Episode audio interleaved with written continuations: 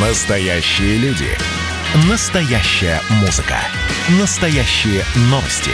Радио «Комсомольская правда». Радио про настоящее. 97,2 FM. эм.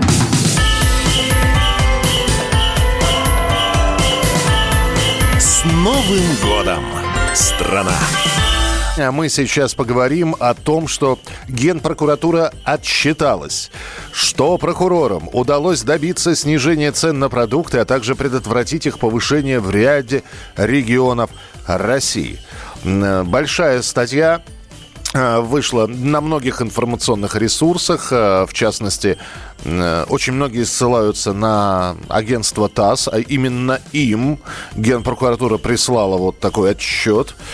Ну, давайте поговорим. Давайте поговорим. Мы же ходим в магазины.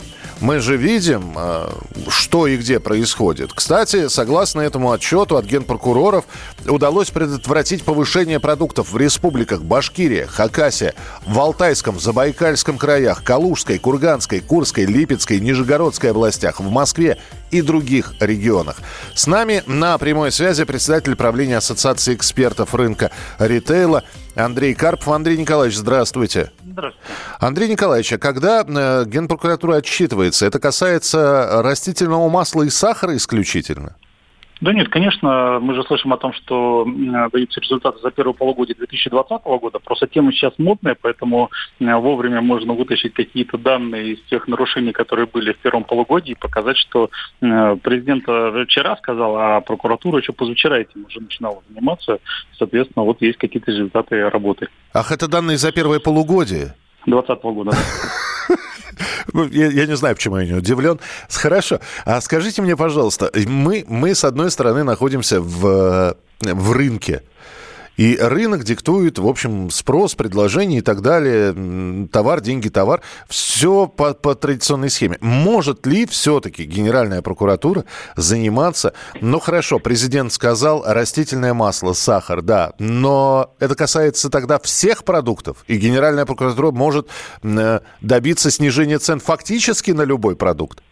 Ну, с одной стороны, наверное, да, естественно, используя не совсем э, нормативные какие-то э, решения, просто когда приходят э, какие-то силовые структуры, органы прокуратуры, я думаю, что не каждый бизнесмен готов бороться, ему зачастую проще признать какой-то факт нарушения, особенно если это копеечное какое-то нарушение, чем ну, заниматься потом дальнейшим обжалованием, попыткой судиться и так далее, потому что очень много, например, есть решения, которые управление Федеральной антимонопольной службы выносят э, в адрес э, торговли, Э, и потом эти решения достаточно, опять же, большое количество обжалуются э, в арбитраже и э, ФАС не удается отстоять свои решения. Это говорит о том, что в принципе э, такого рода различных протоколов э, появляется много, далеко не все они в итоге э, значит, проходят судебные инстанции.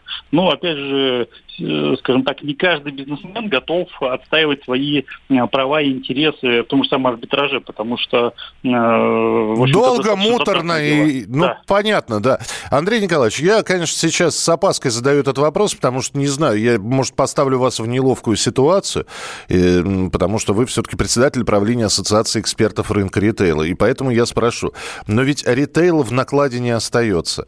Есть, по крайней мере, такой стереотип, что, ну да, мы снизим цены на отдельные категории товаров и попытаемся, попытаемся эту разницу компенсировать, подняв цены на другую категорию товаров. Ну, смотрите, мы же, вот как- когда мы так говорим, мы, как правило, представляем какой-то вот крупный ритейл, у которых очень много денег, э, которые получают какие-то большие там зарплаты. А я сразу сказал, что это стереотип, да. Мгм. Да. А ведь на самом деле у нас же торговля это многоформатная, она очень различная. И зачастую, вот, ну, опять же, э, в том же самом ТАСС, э, который вы упомянули про вот, э, данную новость, там упоминается про целевые перепроверки, например, Дальневосточного федерального округа, а, в котором федеральных сетей продуктовых просто нет. Э, Там есть региональные сети, либо большое количество различных э, малоформатки, не стационарная торговля, просто магазины no name, вот продукты 24, условно говоря. Э, и, соответственно, ситуация-то абсолютно различная. И вот этот бизнес, как раз небольшой бизнес, который, у которого гораздо больше затрат, гораздо большие сложности для ведения бизнеса, вот они как раз и сталкиваются с такого рода проблемами и сложностями. Угу, то есть, э, если ритейл с этим может справиться, то вот частный бизнес и региональные магазинчики, не имеющие крупные разветвленные сети, для них это серьезная проблема. Небольшому бизнесу, да. Я вас понял. Спасибо большое. Андрей Карпов, председатель правления Ассоциации экспертов рынка ритейла, был с нами в прямом эфире. Да, лучше бы поборолись с ценами на бензин. Слушайте, я ждал этих сообщений. Ну, честно, потому что когда Генпрокуратура говорит о том, а вот мы проверили в магазинах и остановили рост цен, так и хочется сказать, ребят, а назад, вот рядом с магазином АЗС стоит. Вот туда зайдите, там тоже что-то вот подрастает. Может быть, там остановить это. Но вот почему-то проходит мимо Генеральная прокуратура, мимо различных бензоколонок. Добрый день. В Астрахани бензин 92 стоит уже 46 рублей за литр. Неделю назад стоил 44,76. Э, друзья мои, ну давайте опять же таки вспомним. Я сейчас причем буду вспоминать не 2020 год, а 2019, который мы провожали и надеялись, что 2020 это будет лучше, чем 2019. Давайте вспомним. И уже тогда говорилось о том, что в 2020 году цена на бензин за литр бензина может вырасти до 15 э, до, до 50 рублей. Было такое? Было. Можно поднять архивы программ и говорили, вот все равно не остановить. Но вот пока держится. Пока держится, не пересекает планку 50, хотя, возможно, в некоторых регионах уже пересекает. Это было начало. Это действительно история, которая будоражит. Так вся страна обалдела. И Россия родина слонов, она от океана до океана, да, и мы, мы всегда правы, мы никогда не сдаемся. И самое главное, что же будет дальше? Комсомольская правда. Это радио.